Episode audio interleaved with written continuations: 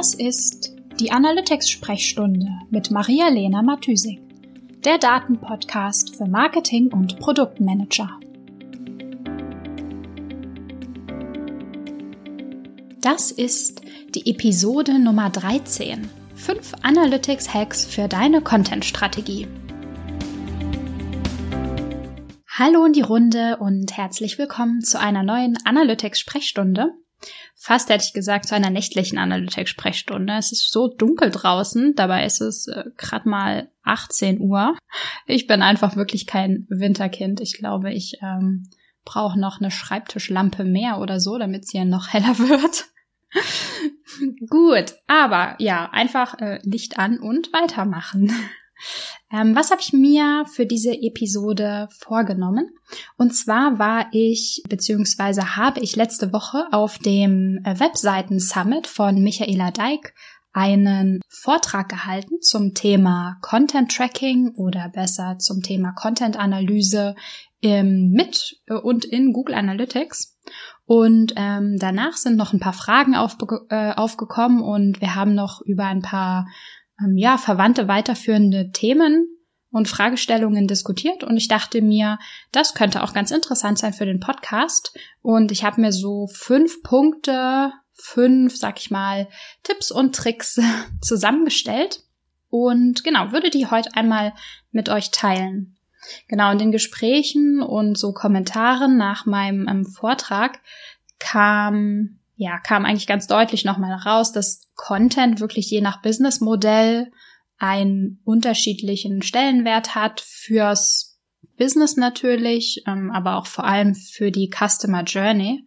Also Content kann wirklich super viel sein und super unterschiedlich. Also auf der einen Seite kann es natürlich Entry Point sein zur Webseite, also zum Beispiel so, sag ich mal, klassischer SEO-Traffic, wenn die Nutzer eine Antwort auf ein Problem googeln beispielsweise. Content kann natürlich auch, sag ich mal, das Business selbst sein, also zum Beispiel für Affiliate Businesses. Genau, also super unterschiedlich und so unterschiedlich der Stellenwert ähm, vom Content ist, desto unterschiedlicher muss man auch an die Analyse und an das Tracking ähm, herangehen. Was aber natürlich für alle Webseiten und alle Businesses gleich ist, ist, dass guter Content super aufwendig ist, Zeit kostet Geld, Ressourcen. Deswegen stellen sich natürlich alle dieselbe Frage oder alle eine Frage vereint alle. Und zwar ähm, genau, wie können wir unsere Content-Strategie jetzt in meinem Fall mit Google Analytics ähm, verbessern, optimieren? Wie können wir unsere Google Analytics Daten möglichst ähm, intelligent für uns arbeiten lassen? Genau, und wie gesagt, habe ich ähm, fünf Punkte aus, ähm, genau, aus den Diskussionen aufgegriffen und ähm, genau, würde gleich einfach mal mit dem ersten Punkt starten. Und zwar ist das Conversion Tracking. äh, wiederhole ich mich? Ich weiß nicht genau, wie oft ich das schon gesagt habe, aber ihr solltet auf jeden Fall ein Conversion Tracking einrichten. Und solange ich sehe, dass äh, Nutzer, also Google Analytics äh, User, äh, meine Kunden, potenzielle Kunden, Leuten, mit denen ich rede, ihren Content ohne Conversions getrackt zu haben, analysieren, werde ich es immer und immer wieder sagen. es ist wirklich nicht sinnvoll oder zumindest nicht allein nicht sinnvoll, den Content auf Metriken wie zum Beispiel die Bounce Rate zu optimieren und solange das Leute tun, werde ich euch immer wieder ein Ohr abkauen und sagen, ohne Ziel könnt ihr nichts optimieren. Ihr müsst euch immer als erstes klar werden, was ihr mit eurem Content erreichen wollt, um festzustellen, ob der Content, den ihr schon habt, gut ist oder nicht. Um das zu identifizieren, müssen wir erstmal uns überlegen, was sind denn die relevanten Aktionen auf der Webseite, beziehungsweise in Bezug auf den Content jetzt. Also wir haben natürlich Conversions. Das sind die großen Ziele wie Lead-Generierung, Kontaktformular, ausgefüllt, abgesendet, Newsletter, Sign-ups, ähm, Verkäufe. Aber auf dem Weg zur Conversion macht der Nutzer natürlich auch noch anderes. Also es gibt kleinere Aktionen, ähm, die wir dann Micro-Conversions nennen, auf, der, auf dem Weg zur Conversion. Und die sind eine super wertvolle Indikation für uns, dass dieser Nutzer interessiert ist. Also woran, an welchen Themen zum Beispiel. Was könnte das sein? Also was sind solche Micro-Conversions? Bei einem klassischen Online-Shop, sag ich mal, es ist relativ einfach. Da haben wir ähm, so Informationen wie zum Beispiel die Produktdetailansicht. Also jemand hat ein Produkt geklickt und sich die Details dazu angeschaut oder hat das Produkt dann in den Warenkorb hinzugefügt. Also Klick auf Add to Card Button sozusagen. Aber beim Content ist es natürlich nicht ganz so simpel. Wenn wir Content Engagement tracken wollen, also Interaktion, ähm, Interesse für den Content, dann brauchen wir, sag ich mal, so ein paar Hilfsmetriken. Und da kann man auch kreativ sein, je nachdem, welchen, ja, welche Art von Content man hat. So klassische ähm, Content Engagement Aktionen sind natürlich so etwas wie Videoplays äh, oder auch Videos pausiert. Das Downloaden von Informationen, also wenn man sich zum Beispiel eine Case Study oder ein PDF runterladen kann. Natürlich auch solche Sachen wie Klicks auf Buttons, die mehr Content anzeigen. Also wenn man zum Beispiel kleinere Reiter hat, ähm, wo man dann zwischen den Reitern springen kann und je nachdem unterschiedliche Informationen sieht auf den einzelnen Reitern. Es gibt außerdem natürlich das Scroll-Tracking, also dass man, genau, dass man trackt, wie weit der Nutzer auf der Seite runtergescrollt hat. Oder man kann auch Timing-Events senden, also sozusagen alle fünf Sekunden oder sagen wir nach zehn Sekunden ähm, ein Event senden und sagen, okay, derjenige war jetzt zehn Sekunden auf der Seite, das wird oder das möchten wir als ähm, Engagement mit dem Content messen. Und dann kann man natürlich auch noch Kombinationen aus ähm, verschiedenen ähm, von diesen Events herstellen. Also beispielsweise zu sagen, ähm, ich möchte ein Event feuern, das sozusagen nach zehn Sekunden, nachdem der ähm, Nutzer zehn Sekunden auf der Seite war, feuert und dass er gleichzeitig 75 Prozent, sagen wir mal, runtergescrollt hat. Also nur wenn beides zutrifft. Also er war eine bestimmte Zeit auf der Seite und hat so weit runtergescrollt, also hat wirklich so lange gebraucht, um den Content zu konsumieren, dann möchten wir ein Content Engagement Event zum Beispiel tracken. Und ähm, die solltet ihr dann natürlich, also die relevanten, größeren ähm, Events auch als Zielvorhaben in äh, Google Analytics definieren. Ähm, zu den Zielvorhaben habe ich mir noch mal eine extra Podcast-Episode vorgenommen. Also dafür äh, nehme ich mir ein andermal etwas mehr Zeit. Genau. So, das zum Thema. Ihr solltet auf jeden Fall eure Conversions und Micro-Conversions tracken, wenn ihr Content, wenn ihr euren Content analysiert. Zweiter Punkt geht auch in dieselbe Richtung. Also wir brauchen auch wieder ein Event-Tracking. Und zwar können wir unser Content Tracking, also Content Engagement Tracking, auch für Retargeting Audiences verwenden. Und das ist, finde ich, ein super, super spannendes Thema, weil man da, ähm, weil es da wirklich drauf ankommt, sich in seine Nutzer reinzudenken und sich zu überlegen, wenn jemand diese und jene Aktion auf der Seite ähm, gemacht hat oder auf einer bestimmten Seite war, sich bestimmt, sich für bestimmte Themen interessiert hat, an welcher Stelle ist er denn in der, in seiner, ja, in seinem Entscheidungsprozess, in der Customer Journey, im, im, im ganzen, ja, in der, in seinem ganzen Denkprozess, in der Beschäftigung mit dem Produkt oder mit dem Thema, zu dem, ähm, mit dem sich die Webseite beschäftigt.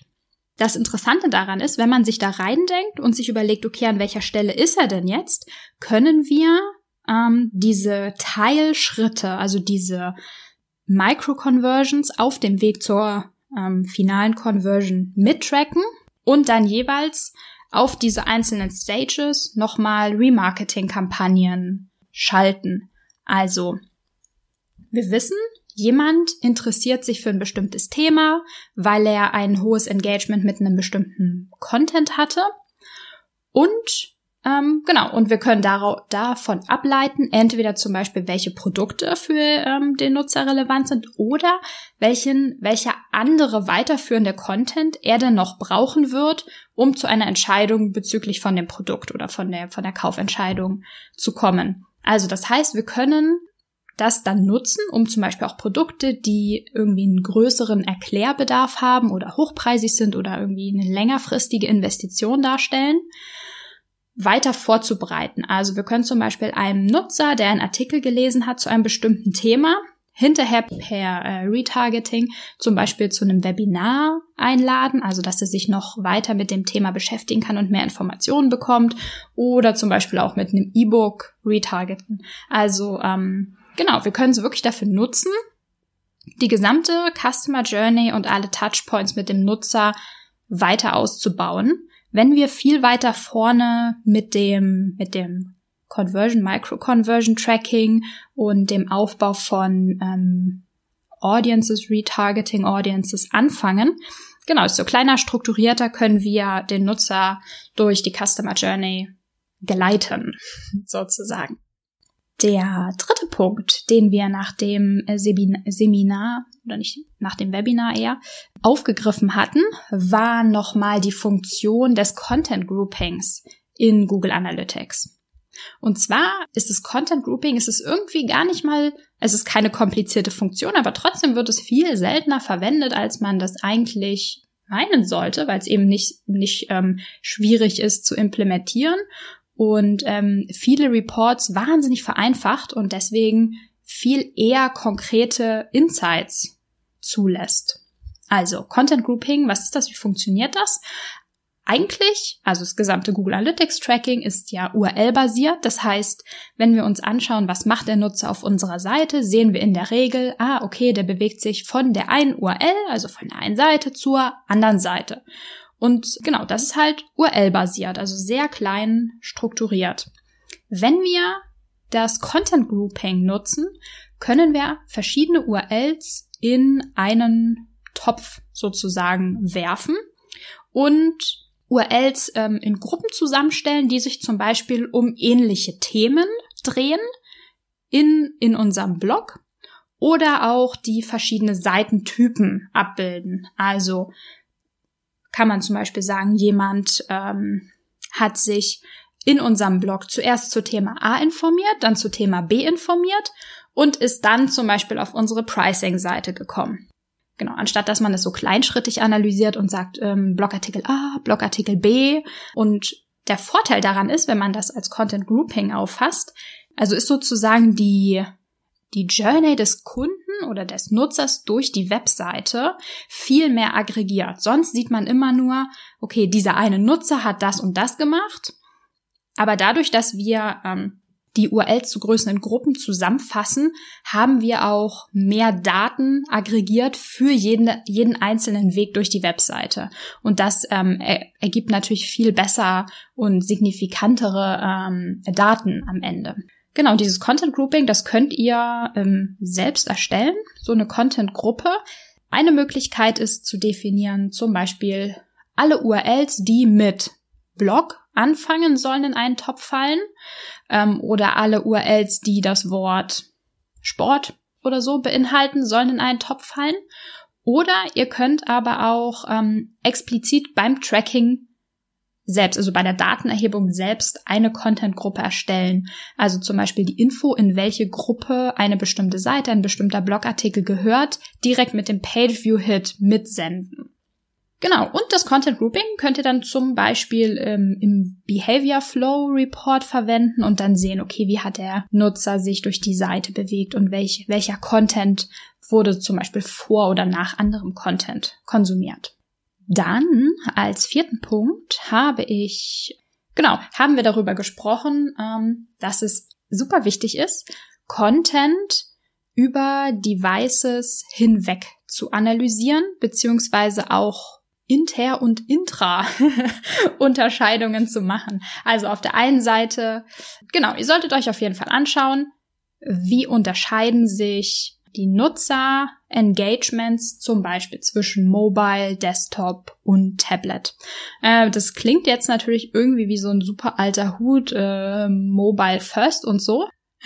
Aber wer von uns erstellt denn eigentlich wirklich seine Blogartikel oder sein Content im Mobile-Modus? Meistens erstellt man es halt am Desktop und wenn es fertig ist, schaut man am Ende, ob es auf dem Handy auch ungefähr lesbar ist.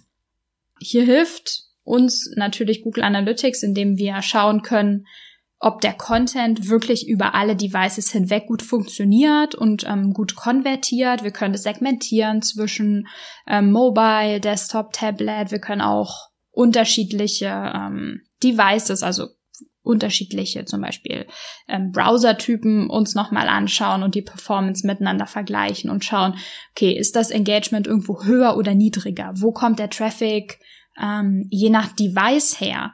Und ähm, was ist demzufolge wahrscheinlich die Intention des Nutzers auf der Seite beziehungsweise ähm, welche, auf welchen Geräten wird welcher Content konsumiert.